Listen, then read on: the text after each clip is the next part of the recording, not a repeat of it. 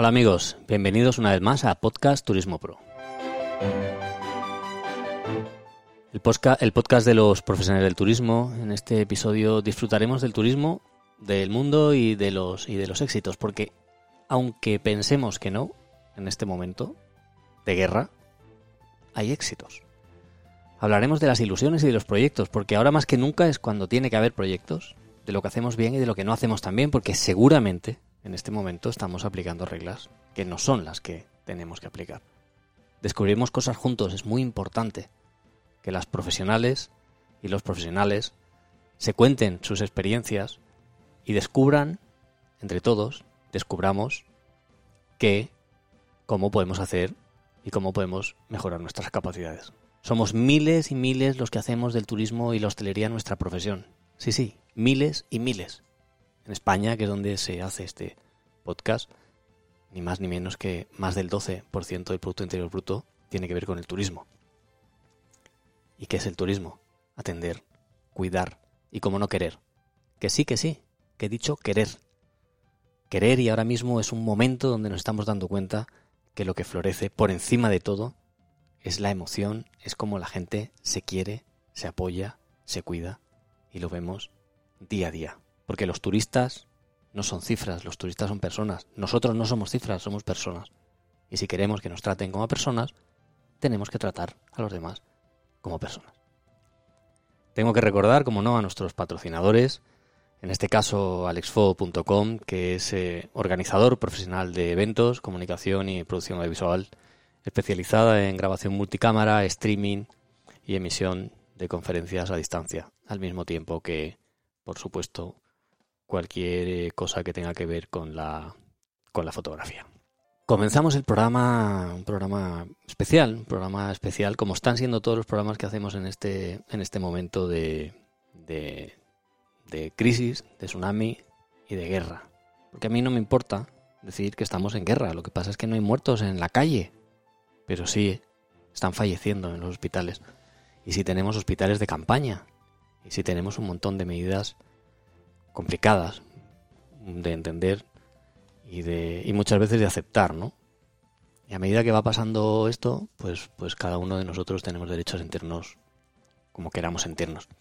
En este momento yo mm, he, pedido, he pensado en traeros un invitado que tiene muchos años de experiencia en el sector turístico para pedirle su visión técnica de lo que está pasando, porque ahora más que nunca necesitamos una visión técnica para comprender para dar respuestas, para ver cómo podemos superar, para ver cuáles son los roles que se juegan, cuáles son los roles que se juegan o que jugamos cada uno de nosotros, porque cada uno de nosotros tenemos un rol en toda esta, toda esta historia. En un punto somos víctimas, pero en otro punto somos protagonistas. Y lo estamos viendo cada día, como hay mucha gente que con su trabajo es protagonista en esta sociedad que ahora se está haciendo visible.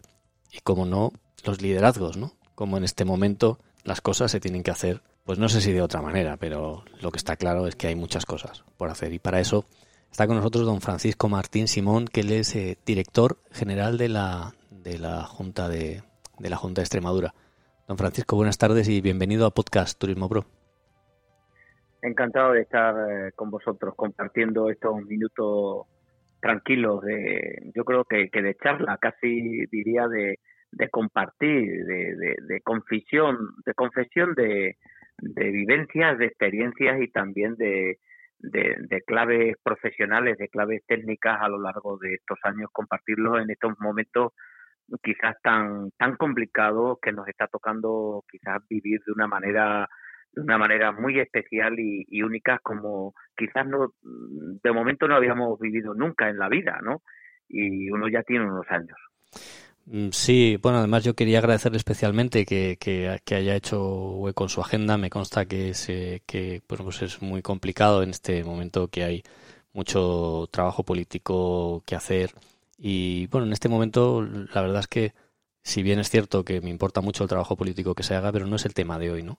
El tema de hoy es, bueno, pues, pues aprovechar ese, ese bagaje y esa, esa vista de pájaro que tiene usted en esa atalaya privilegiada en sus conversaciones permanentes con la Secretaría de Estado, con, con, el, con el gobierno nacional, con el gobierno local, regional, internacional, Porque en el turismo durante, durante bueno, pues siempre nos permite tener esa, esas distintas posiciones.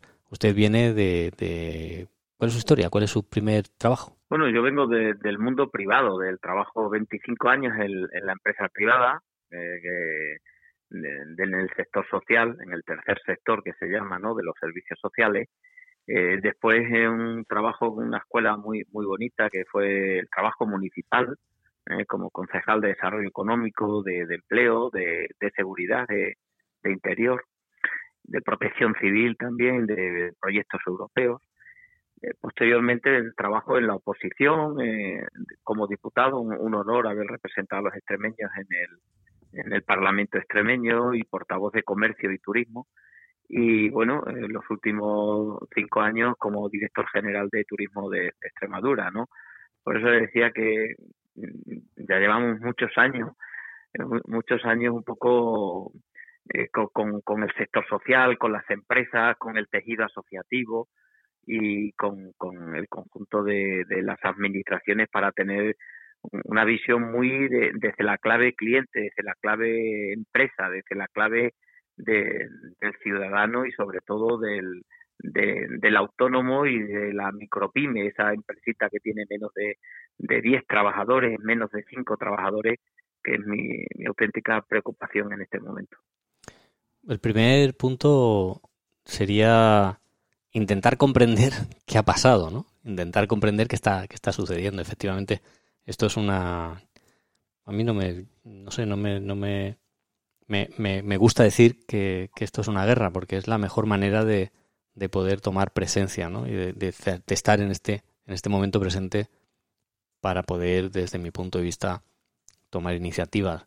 Eh, ¿Cómo, cómo, se, cómo, se, cómo, se ¿Cómo se comprende esto? ¿Cómo, ¿Cuál es su, su visión? ¿O como, qué nos puede decir para ayudar a comprender?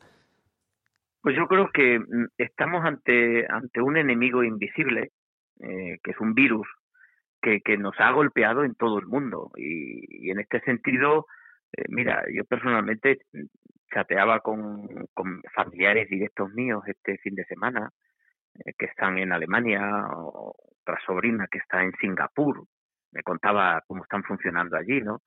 Y, por lo tanto, te, o, un amigo que me ponía en WhatsApp este fin de semana desde Costa Rica, desde, ya, fíjate, te he hablado así de tres continentes, ¿no? América, Europa y, Asia, ¿no? Y mm, lo primero que, que tenemos que, entender es que no, eh, que no estamos en paréntesis, no estamos en, en una situación de, de decir, bueno, pues ha quedado parada toda la economía en el mundo y ahora volvemos otra vez a un estado inicial. O sea, este es un, es, un enemigo que mm, el virus, que, que es mm, y debe ser nuestro principal adversario y que nos debe, nos debe hacer comprender que, que está afectando a todo el mundo, que ha afectado a, primero a la sanidad. El drama humano es tremendo. O sea, los miles de muertos en España, en, en Europa, en el mundo, eh, y la forma nos debe, debe, remover las conciencias para entender la crueldad, la crueldad y la dureza, la dureza de, eh, de este ataque sin, sin piedad por, por este virus, ¿no? Y debe también eh, comprendernos que cada uno desde su ámbito personal o familiar o desde su ámbito productivo, pues nos pensamos que, que eh, somos los más afectados, ¿no? Pero yo creo que que estamos mm, desde la Segunda Guerra Mundial, estamos ante el gran fenómeno eh, quizás de, de, los últimos de los últimos 70, 80 años. Mm, por lo tanto, esa escala de dureza sanitaria, de dureza de crisis económica, de crisis social, de crisis en el empleo, donde afecta mm, de una manera brutal al turismo, pero también al comercio, a la industria, a, las líneas aéreas, a todo el mundo está afectando, ¿no? Pues yo creo que, que lo primero tendríamos que darnos cuenta es sacar una clave de entender esta globalidad, cómo hoy lo global nos afecta. ¿eh?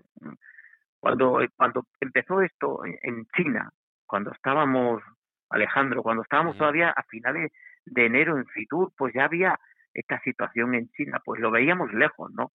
Por lo tanto, yo creo que eh, podríamos sacar alguna conclusión, alguna clave en el sentido que hoy todo, todos los países somos interdependientes, todos los destinos estamos conectados, conectados por la movilidad, conectados por las líneas aéreas.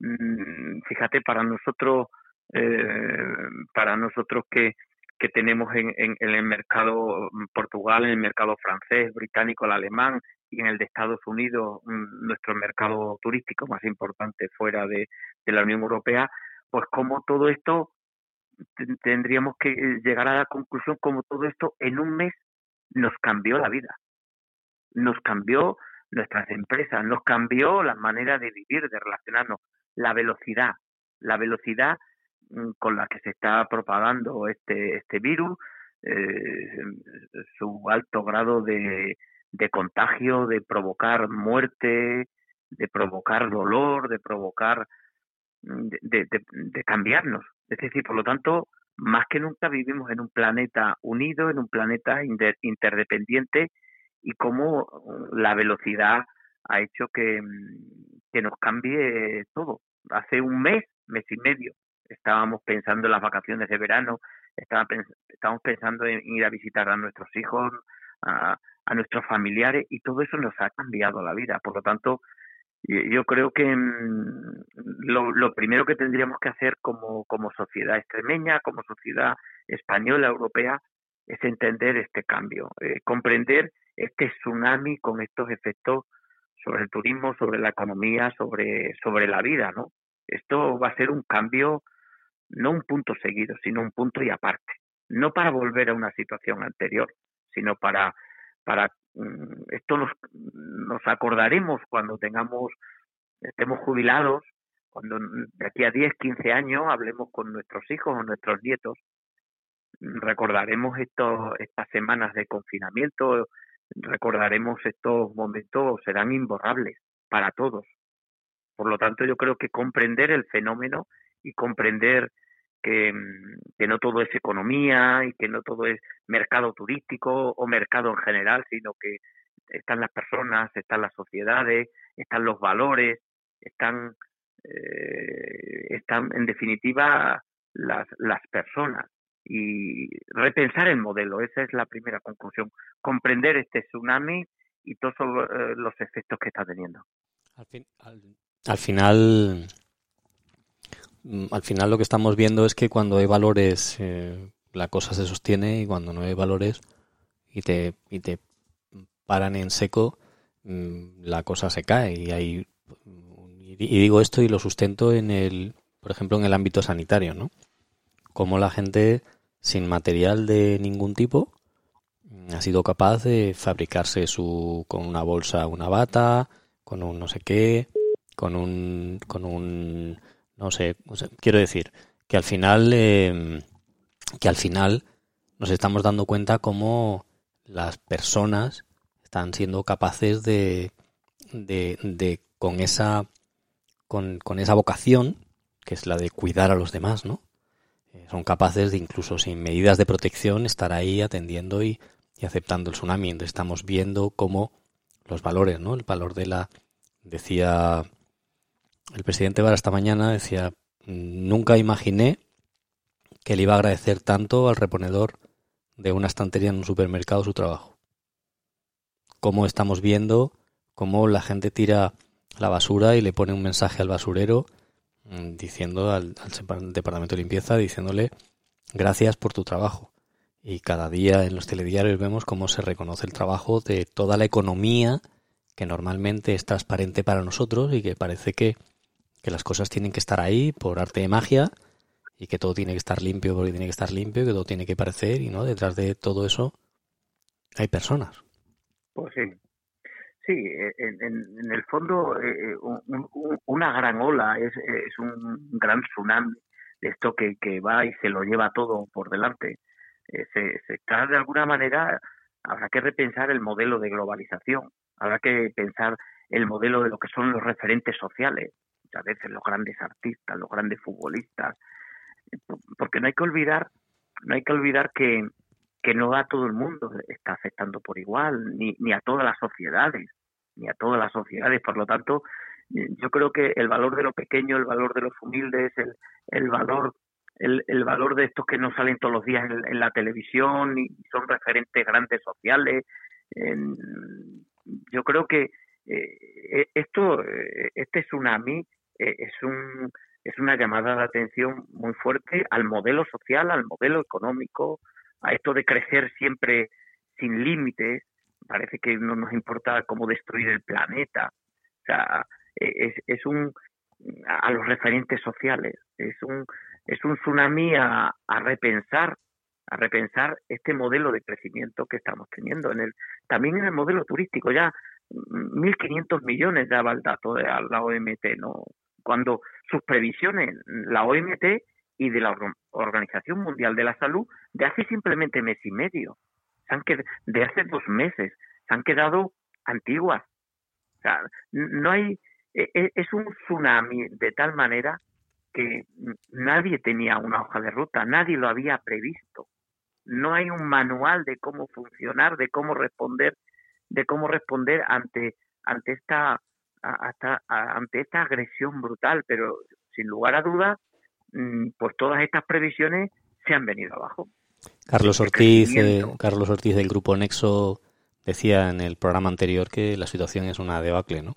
Que además eh, hay una hay una situación mm, que nos ha sobrecogido a todos y además que ha hecho coincidir lo urgente con lo o lo que creíamos urgente con lo que creíamos importante, ¿no? Y él hablaba y denunciaba claramente en el programa anterior que, que, la sostenibilidad y que el respeto por los valores y el medio ambiente son fundamentales, ¿no? En este, en este, en este mundo nuestro y, por supuesto la industria del turismo que tiene como base el mundo, pues, pues efectivamente necesita más que nadie ese respeto al medio ambiente como, como, como estaba eh, comentando, comentando usted. ¿Cómo, pues sí, sí, sí, dime, dime. ¿Cómo superamos, cómo, cómo, claro, porque en, este momento, en este momento, eh, podemos estar eh, debatiendo por qué pasó, por qué no, qué había o qué no había. Lo que sucede es que yo, mm, bueno, los que me, los que me seguís ya me conocéis, ¿no? yo soy emprendedor, soy una persona que, que ante una adversidad tengo que, tengo que, comenzar algo y tengo que inventarlo de nuevo otra vez. Entonces, pues, eh, pues cuando yo, yo ya estoy pensando en cómo superarlo, ¿no? Eh, estoy intentando por todos los medios mm, entender y comprender. No tengo las respuestas, no las tengo. No, no, que nadie espere que yo le vaya a dar una respuesta para comprender. Lo que sí he querido es decirme a mí mismo, estamos en guerra, y, en este mismo momento que puedes hacer desde el salón de tu casa con una conexión a internet que antes no teníamos y que por ahí entra todo, ¿no?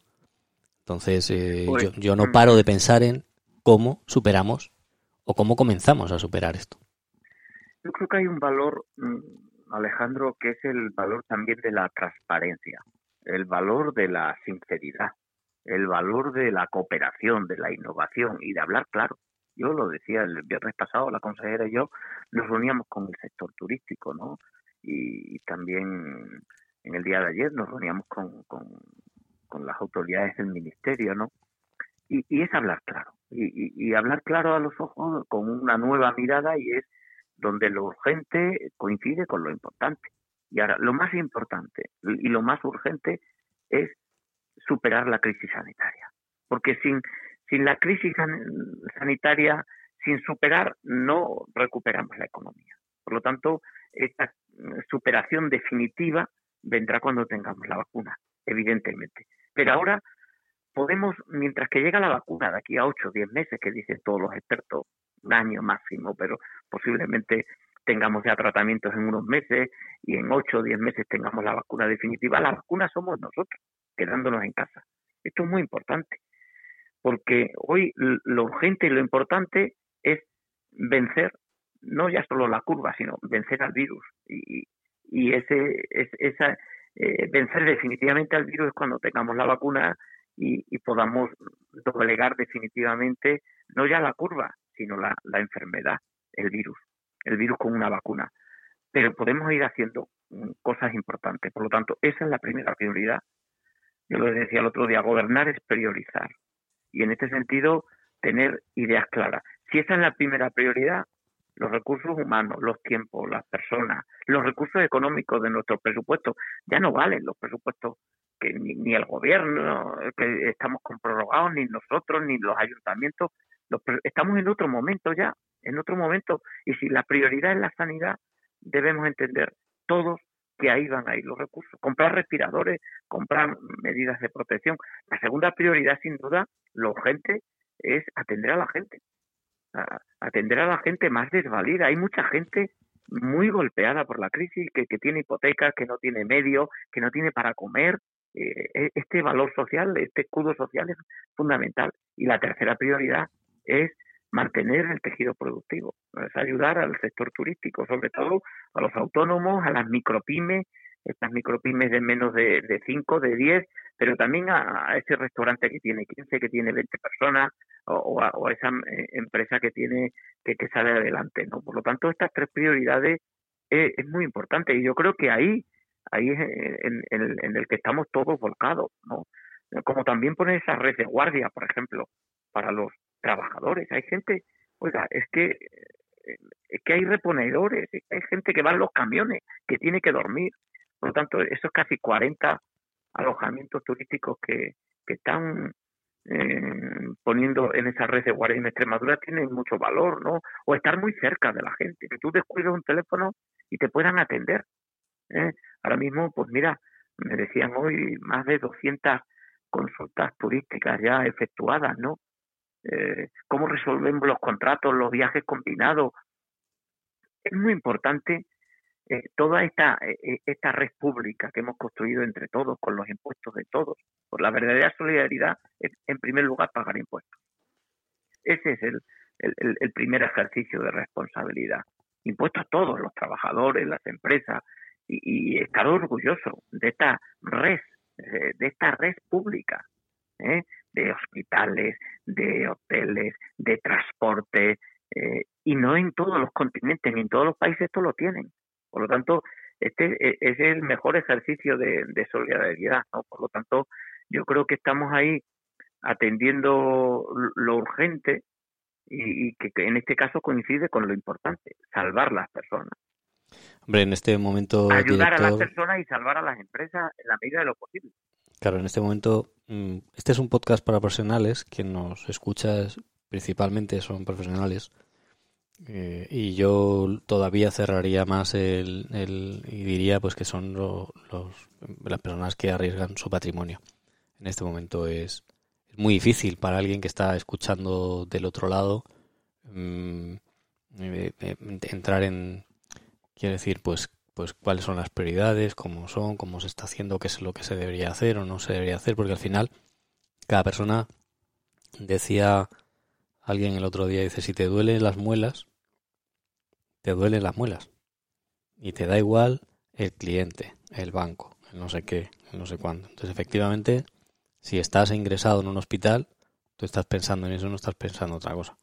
Ahora bien, el empresario que no está metido en eso y que se da cuenta que tiene el cierre echado y que, y que no sabe, pues es realmente difícil de, de, afrontar. De hecho, uno de los programas que hemos hecho nosotros es, bueno, pues cómo se afronta una situación así, desde el punto de vista del despido, pero al final que te cierren la puerta, pues es que te despidan, ¿no? Porque al final te evitan ejercer tu, tu actividad. Da igual que lo hagas desde el punto de vista de empresario o que lo hagas desde el punto de vista de, trabajador. Lo que sí es cierto y lo que sí pretendemos en este, en este momento es conversar y charlar de, cuáles son las cosas que podremos hacer o que podríamos hacer o que podemos ir haciendo o cuál es la, la manera en la que en la que podemos eh, comenzar a, a, trabajar porque a mí me parece que el trabajo tiene que ser desde ya y una de las preguntas que yo tengo es ¿qué vamos a hacer cada uno de nosotros? ¿no? ¿Cuál es el rol que, que, que nos va a tocar, empezando por mí, ¿no? en, qué oferta me voy a convertir en este momento para poder continuar eh, dignamente ganando el dinero que necesito pues para pagar la hipoteca, la luz, el teléfono, los créditos que tengo comprometidos, etcétera, etcétera. Bueno, pues, pues eh, eh, indudablemente en, el, hay dos partes, ¿no? Primero las respuestas, ¿no? Hombre, hay cosas muy concretas que se están haciendo. Yo creo, sinceramente, eh, no, no, pretendo hacer toda ahí una batería de, respuestas, pero sí decir dos o tres cuestiones muy claras, ¿no? La primera, con el tema de los ERTE para proteger el empleo, es decir, para evitar los despidos y, los ERTE lo que viene a significar es que el conjunto de los ciudadanos vamos a pagar y estamos pagando el, tema de, del empleo de las empresas. Otra cosa es que todavía hay que mejorar más con la agilidad, ¿de acuerdo? Dos, todo el tema de liquidez, que es lo que piden las empresas. Y tres, eh, pues todo, habrá que darle una vuelta a todo el tema de la fiscalidad, todo el tema de la seguridad social. Eh, yo creo que tienen que llegar, sobre todo para, para los autónomos y para las micros, hay que llegar a, a, respuestas de, de ayuda ayudas directas también, ¿no? Y yo creo que en eso, en los próximos consejos de ministros y el conjunto de las comunidades autónomas y de las administraciones, pues se irá viendo, ¿no? Pero preguntabas, ¿y qué rol pues evidentemente aquí el, el rol es el, quién hace qué. Y, y aquí hay fundamentalmente dos actores principales, ¿no? Por una parte tenemos la administración y por otra parte tenemos al conjunto de las empresas del tejido y al conjunto de los ciudadanos como actor turístico. Tendríamos tres patas, ¿no? En primer lugar, evidentemente, ¿quién hace qué? ¿Cuál es el rol de Europa? Europa nos está prestando ahora mismo dinero dinero a todos los estados y tenemos liquidez si no fuera por Europa y por eh, sería imposible. Otra cosa es mm, cómo empleamos ese dinero, cómo eh, se llega a quién, de qué manera, pero evidentemente necesitamos el, dinero de Europa, necesitamos de los fondos europeos, de la posibilidad de, de endeudarnos. Fíjate, como ejemplo, mm, ahí hay propuestas ya muy concretas, ¿no? De los eurobonos, etcétera, ¿no? Ten en cuenta que, que, que, las deudas hay que devolverlas, hay, las deudas hay que pagarlas y el dinero que te prestan hay que devolverlo. Sin duda, director, y eso al final es, es, quiero decir, eso al final es algo que no depende de nosotros. Yo no puedo decidir si el corona, si el coronabono va o no va. Lo que sí puedo decidir es qué voy a hacer yo mañana. Sí, voy a hacer Ahí, pero, pero permíteme que te haga una reflexión como colectivo, como sociedad española. En, en el plan de rescate de Grecia se están tienen ya compromisos de devolver hasta el año 2070. Es decir, estamos hablando con estas medidas de decir, no, que paga el gobierno, paga el Estado. No, el Estado somos nosotros, al final.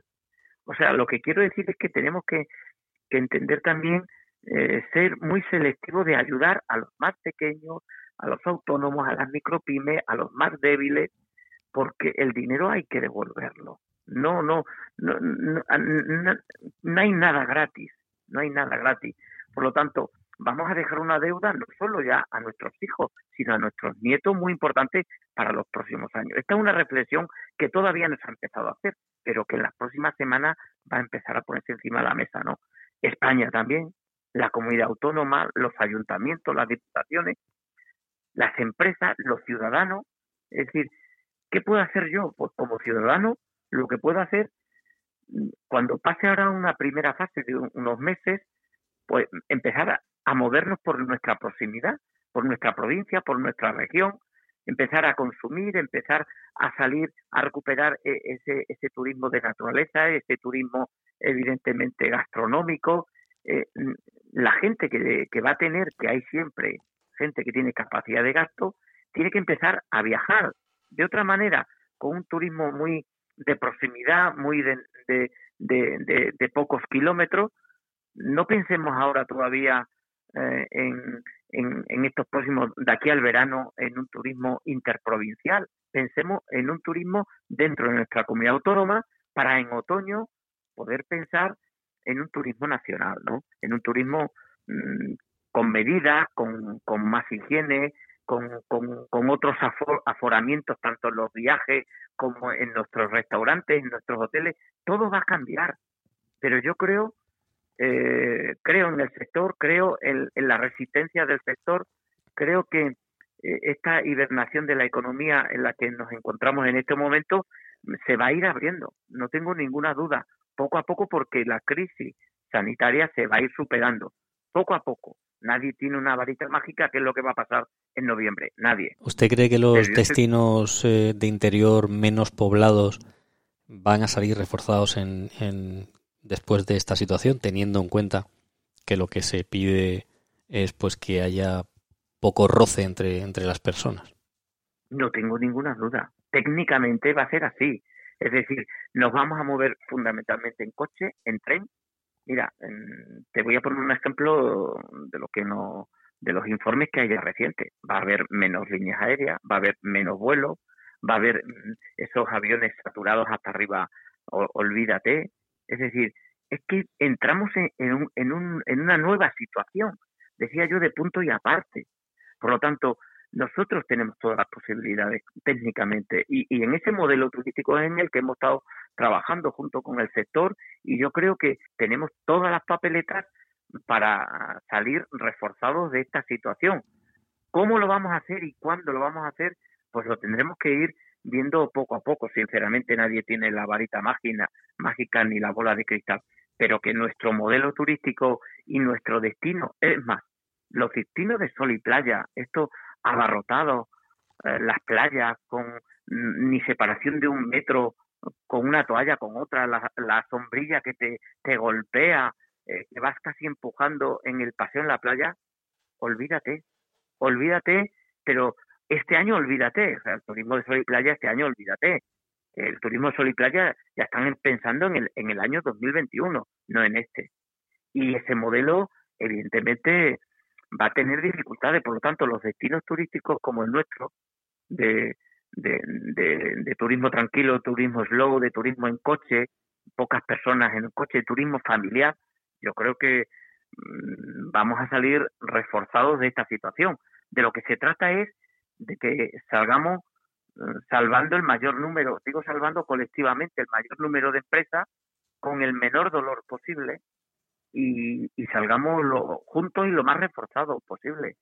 Pero que vamos a salir no hay ninguna duda y que nosotros tenemos tenemos como destino turístico unas posibilidades muy buenas e inmensas. Tú piensas, por ejemplo, que hoy la gente que está encerrada va a querer hacer senderismo, a, practicar cicloturismo en una vía verde, a ir a un, a un pueblo, al turismo rural, a una pequeña ciudad. Eh, eh, esto la gente lo, lo va a reclamar. Ahora, ¿cómo va a ser la gestión de los próximos seis meses? Pues sinceramente lo vamos a ir viendo. Ahí estamos ya preparando algunas medidas y trabajando en, esa clave. Pero sin duda, ahí vamos a, decías tú, ¿cuáles son los roles? Pues las empresas se van a tener que reinventar, los hoteles van a tener y los alojamientos mm, poner todo el tema de la seguridad, el tema de la higiene, el tema de los aforamientos, todo eso va a haber que darle una vuelta y, lo mejor es que lo vamos a hacer juntos. los ayuntamientos, eh, las terrazas van a estar todas con el mismo nivel de aforamiento. El número de, personas en una terraza, en un restaurante, el, el apoyo que también pueden hacer las diputaciones. Yo creo que nos obliga a todos a replantearnos las estrategias de promoción. Ahora no, no estamos para hacer promoción en, en, en, en, los países lejanos, nada. Ahora estamos para centrarnos este año fundamentalmente en el destino Extremadura, en, la, en el turismo de proximidad y, y próximamente en el otoño en el turismo muy selectivo eh, de, una comunidad a otra, con turismo familiar y, y, a destinos. Pero, pero este es el rol que nos toca a los ciudadanos, movernos responsablemente, a las empresas reinventarse y a las comunidades autónomas, a las administraciones pues buscar nuestro nuevo papel, nuestros nuevos roles en este nuevo escenario. ¿Cree usted que van a subir los precios? ¿Cree usted que, que, el turismo va a ser más caro? Yo espero que no, sinceramente. Yo mm, creo, al final, mm, el mercado, la oferta y la demanda, pues se juntan y, y al final tendrá que haber precios competitivos para hacer cosas diferentes, experiencias, experiencias distintas. Al, al final mm, lo va a medir mucho también eh, en los próximos meses y la crisis sanitaria, te, vamos a ver cómo evoluciona una crisis social o una crisis económica, está, está claro, ¿no? Pero habrá que adaptar la oferta a las posibilidades de gasto y a los diferentes capacidades de gasto de los diferentes segmentos Claro, pero jugamos, claro, pero jugamos, hay, hay una clave que, está clara, ¿no? Estamos viendo que, que bueno, pues en los restaurantes, eh, pues está, o, antes de llegar al confinamiento, pues las distancias, lo que significa pues que hay menos plazas, si hay menos plazas hay, hay menos negocio, y si hay menos negocio y el restaurante tiene que estar abierto, pues tiene que, que vender más caro. Si en un hotel, eh, pues tiene habitaciones, pues tiene habitaciones, pero cuando una casa rural, por ejemplo, pues tiene las habitaciones que tiene y tiene las plazas que tiene. Quiere decir, pues era una familia que van todos juntos, que no sé qué. Pero cuando estamos hablando de la hostelería, por ejemplo, del día a día, ¿no? Yo me imaginaba o pensaba esta mañana y decía la clásica frase, Manolo, una cerveza y el bar hasta arriba. Yo no sé si eso realmente va a poder seguir siendo, siendo posible teniendo en cuenta cuáles son las, la situación que nosotros tenemos, ¿no? Cuándo, cuánto, cuándo puede llegar o, cuánto, cuándo puede llegar ese momento de, esa alegría española. Son preguntas que me hago, no digo que, vaya a ser, que no vaya a ser, son a mí lo que procuramos en estos programas siempre Hoy es... Son preguntas, Alejandro, que no tienen respuesta certera, porque si hay una clave es que vivimos los próximos meses en la incertidumbre. Y tenemos que vivir en la incertidumbre necesariamente, porque nadie tiene la respuesta del cuándo se va a vencer definitivamente. Porque ya te he dicho que la victoria definitiva es cuando tengamos la vacuna. Y mientras tanto tenemos que gestionar estos meses que vienen con esa situación. Preguntabas tú, ¿habrá precios más caros? Pues no lo sé. Habrá, eh, esto habrá que irlo viendo. Habrá que ir viendo, eh, de, de momento, si yo te dijera que el esfuerzo que están haciendo, al cual agradezco casi 40 alojamientos en Extremadura que con un nivel bajo de ocupación están siendo capaces de ofrecer, de tener abiertos esos hoteles, esos alojamientos rurales, eh, esos establecimientos para dar servicio, para dar servicio, ¿no? Eh, es verdad que hay otras políticas de acompañamiento, como es el pago de la parte de todo salario, ¿no? Vamos a ir viendo. Yo eh, tengo esperanza, tengo confianza en el sector, estoy convencido que vamos a salir y mm, de lo que se trata es de, ir configurando esa oferta y esa demanda. Mm, y en este sentido, las empresas de turismo activo, o es que pensamos que no se van a reclamar más servicios de los guías. Pues claro que va a haber. Yo estoy seguro. no, no, yo estoy seguro. Yo estoy, yo estoy seguro, segurísimo. O sea, y además lo digo aquí y me, y me costará que alguien me lo recuerde en algún momento y saquen el audio porque esto se publica. Eh, pero yo estoy seguro que los destinos pequeños son los que van a salir reforzados, que el turismo de interior va a salir reforzado, que el turismo de, calidad se va a primar por encima de cualquier otra cosa, que efectivamente vamos a buscar o se va a buscar eh, naturaleza, no digo que mayoritariamente, pero digo sí que se va a buscar mucho y en un destino y en un destino como puede ser todo el interior de, de, España, porque hay un montón de destinos de interior en España, eh, van a salir muy reforzados. ¿Por qué? Ese, es mi pensamiento, que obviamente puedo equivocarme. ¿Pero por qué? Porque si resulta que la densidad de población es inferior a una gran ciudad, si eh, lo, que, lo que tú te cruzas con este y con el otro eh, lo reduces por un no sé cuántos por ciento, si ahora resulta que desde el punto de vista de, de la sanidad hay un tejido de, de auxilio próximo repartido por todo el territorio eh, como destino, quiero decir, en, términos generales, pues aquel que tenga todas esas variables, pues será un competidor eh, claro con, con, aquel otro, pues que sea un turismo de, de masas, ¿no? Eh, sí, pero ¿sabes cuál es ahí el, el elemento clave? Es la palabra seguridad. Tiene que tener seguridad el destino, seguridad los alojamientos y las empresas turísticas. Seguridad, cuando digo seguridad, estoy hablando de seguridad total seguridad también higiénica, seguridad también de las personas que tú vas a estar con personas no contagiadas. Es decir, el valor de, que Extremadura va a ser un destino seguro, porque va a tener empresas turísticas seguras, de que va a tener, de que tú vas a estar conviviendo en una, en una visita guiada, en un alojamiento, en un restaurante con seguridad. El concepto de seguridad es clave, es determinante Y eso es en las personas, en las empresas, en el alojamiento que yo me quedo o que tú te quedas y en el, restaurante o en la actividad de, o en el paseo por el barco que tú das o en la visita guiada. La seguridad es clave, ¿no? Por lo tanto, yo creo que en ese sentido es en el que eh, el conjunto de las administraciones estamos trabajando. Primero, la, la, la, seguridad desde el punto de vista de la salud, la seguridad, por ejemplo, de los destinos, por ejemplo, de, de el todo incluido, los buffets, en los desayunos, todo eso va a cambiar. Es que mm, lo que yo quiero trasladar es el concepto de cambio, de adaptarnos a la nueva situación. Pues a lo mejor mm, eh, ese buffet libre de desayuno o de la comida mm, va a ser de otra manera, va a ser el tupper, va a ser eh, servido de otra de otra forma, el concepto el concepto higiénico, el concepto de es decir, es que todo eso va a cambiar.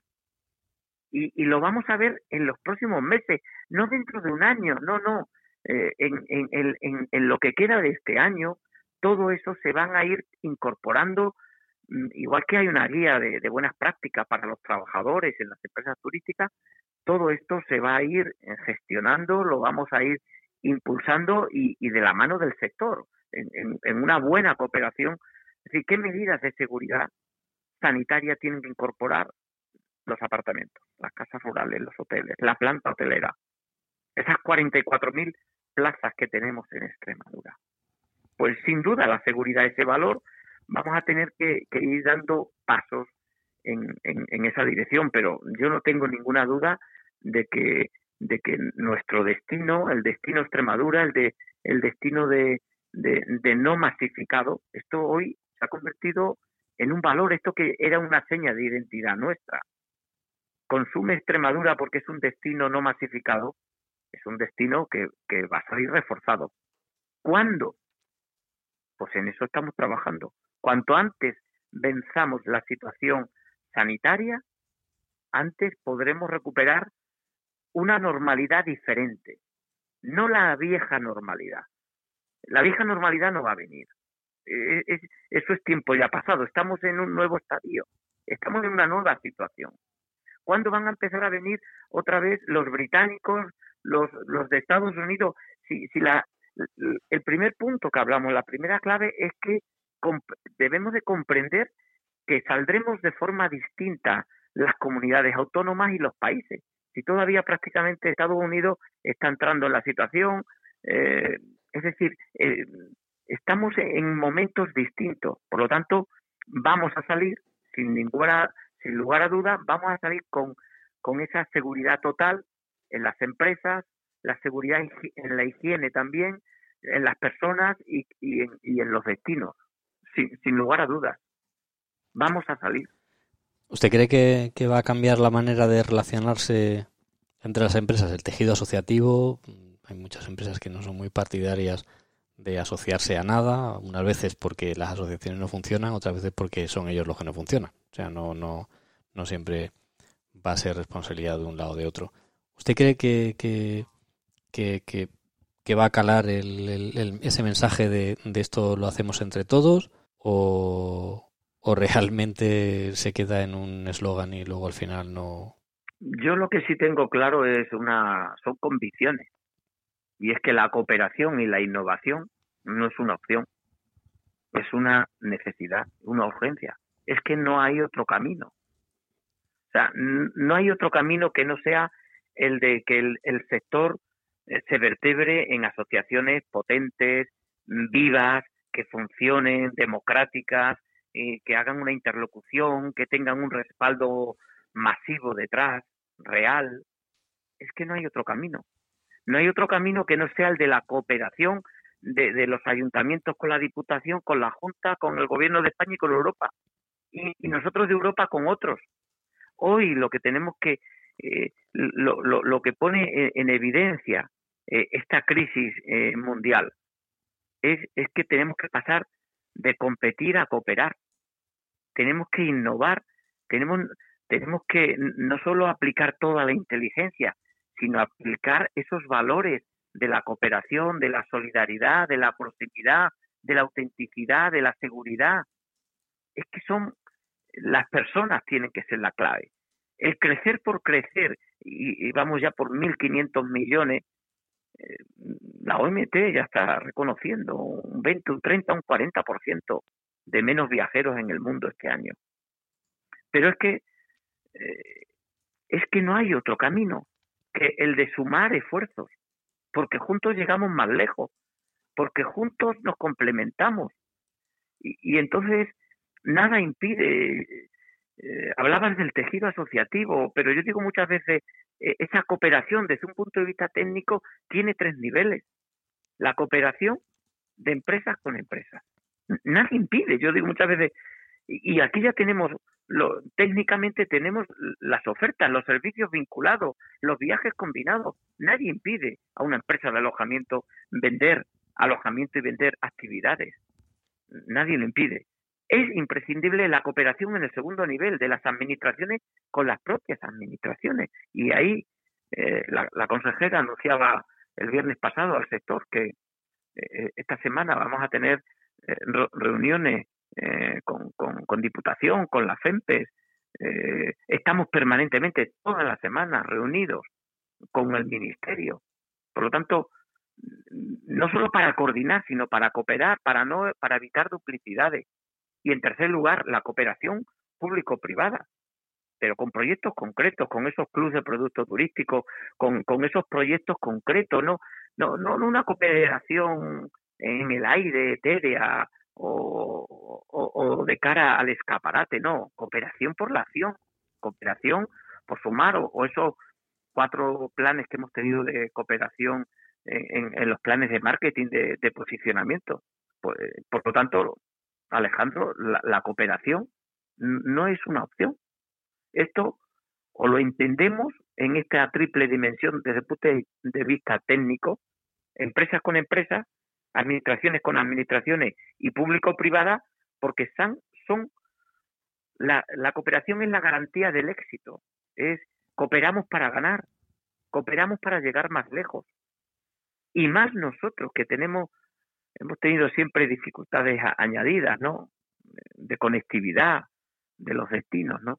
Por lo tanto, esto lo sabemos muy bien aquí en Extremadura. E, esta misma, la semana pasada, los datos, los datos de, crecimiento del, del, mes de febrero, del mes de enero, han sido datos fantásticos. E, hemos estado coliderando el turismo en España en el mes de febrero, la semana pasada la, la Daline, con crecimientos del 10%. Yo decía muchas veces, nos estamos acostumbrando a estos crecimientos tan fantásticos, donde hace simplemente dos, tres años no llegábamos ni, ni, ni a las 3 millones de pernoctaciones. Por lo tanto, vendrán ahora unos meses muy duros desde el punto de vista de la ¿Y usted, ¿Y usted no cree que eso puede ser por la saturación de los destinos? Porque yo hay algo que me dice, hay algo que me dice que, que, nosotros somos un bombón en este momento de, de saturación y de masificación eh, turística. O sea, si uno mira y uno mira el mapa, dice sitios más, más contagiados. Madrid, Barcelona, Valencia, nos estamos dando cuenta de que los destinos que están hiperconectados, que los destinos que están masificados, que son los que interactúan más con el exterior, con el interior, con el exterior, con el interior, son los destinos pues pues pues que son los que están los que están saturados, ¿no? Puede ser que el, que el cliente que, que nos llega a nosotros sea un cliente que realmente está cansado de esa, de esa oferta de masas. No, yo, yo, creo que la conectividad siempre será positiva. Otra cosa es la escala. La, la escala. Yo siempre tengo un principio que he dicho, nosotros merecemos un tren de, de alta velocidad o velocidad alta, un tren digno. Merecemos estar conectados, pero no hiperconectados. Esa es la, esa es la clave, esa es la, la, la, clave. Dificultades tendrán en, en, la costa o dificultades tendrán en eh, eh, esos que están aterrizando aviones permanentemente. Pero hombre, nosotros tener eh, algún avión sí nos viene bien. Un avioncillo. un tren también. Un avioncillo y tener, un tren, y tener un no y, algún vuelo más adelante, algún vuelo, alguna conexión internacional nos viene bien. Otra cosa es la frecuencia. Otra cosa es la frecuencia. Pero nos viene bien estar conectados. Mm. Eso y nos viene bien estar conectados ahora mismo mm, la A66, la A5 y nuestra red excelente de, carreteras eh, transversales de norte a sur, de este a oeste, no, no hacen que todo el medio rural y, las, ciudades estén, estén bien mm, conectadas. Eh, los, que los que están preocupados son los que tienen enladrillado la costa. Está totalmente masificada, con rascacielos, eh, prácticamente sin playas vírgenes, eh, aterrizando vuelos y vuelos, no quiero poner ejemplos, ¿no? En algunos destinos, y ese modelo de turismo masivo, de llegar cada dos por tres cruceros, de llegar cada, cada cinco minutos un avión, ese modelo, mm, esta crisis le va a dar una, un buen golpe, por no decir la puntilla, porque nadie se, mm, eh, mm, es muy difícil, ¿no? Pero un golpe durísimo sí, pero es que lo dicen ya los hoteleros. La planta hotelera de determinadas islas este verano está ya lo, lo tienen amortizado, lo tienen descontado. Por lo tanto, en este sentido, decía, la cooperación fundamental, la innovación, la seguridad, el trabajar juntos, el que, el, el que nos lo creamos. Es muy importante que, que, que, que sean cosas reales, que hagamos proyectos, que, que cooperemos, que sumemos, empresa con empresa, administraciones con administraciones, público-privado.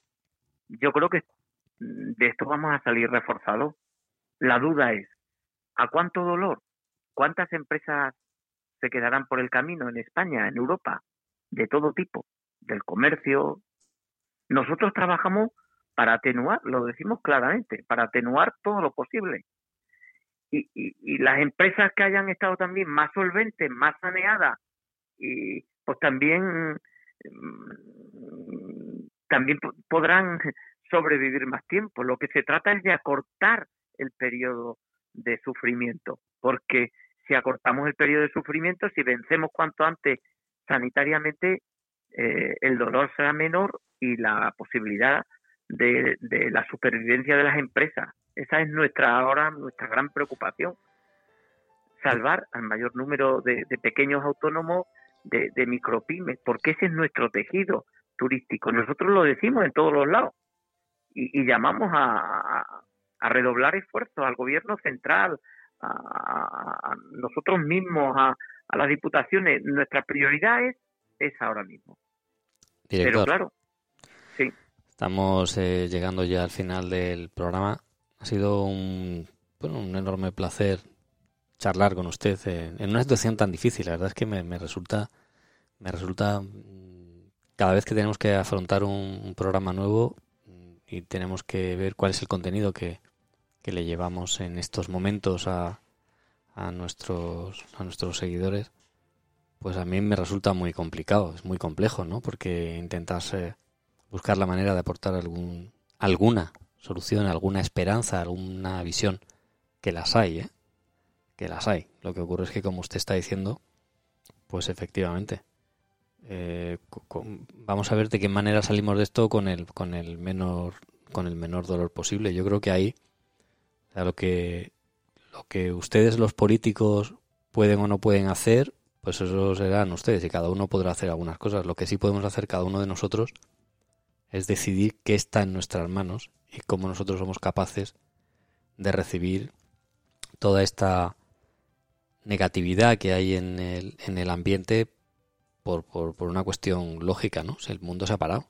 Es decir, que no, que es que no, esto no tiene explicación y tiene a ver cómo, cómo uno se, se mastica eso, ¿no? Y bueno, lo que sí es cierto es que algo dependerá de nosotros. Y, alguna cosa dependerá de nosotros. Y parte de ese dolor yo creo que nosotros somos eh, responsables y adultos como para poder determinar eh, cómo lo queremos afrontar o cómo lo queremos cómo lo queremos llevar a, llevar a cabo, independientemente de lo que se pueda hacer o no políticamente, independientemente de lo que se pueda hacer o no socialmente y de, independientemente de cómo eh, sean las diferentes cuestiones que puedan pasar ajenas a nosotros. Pero lo que sí, es cierto.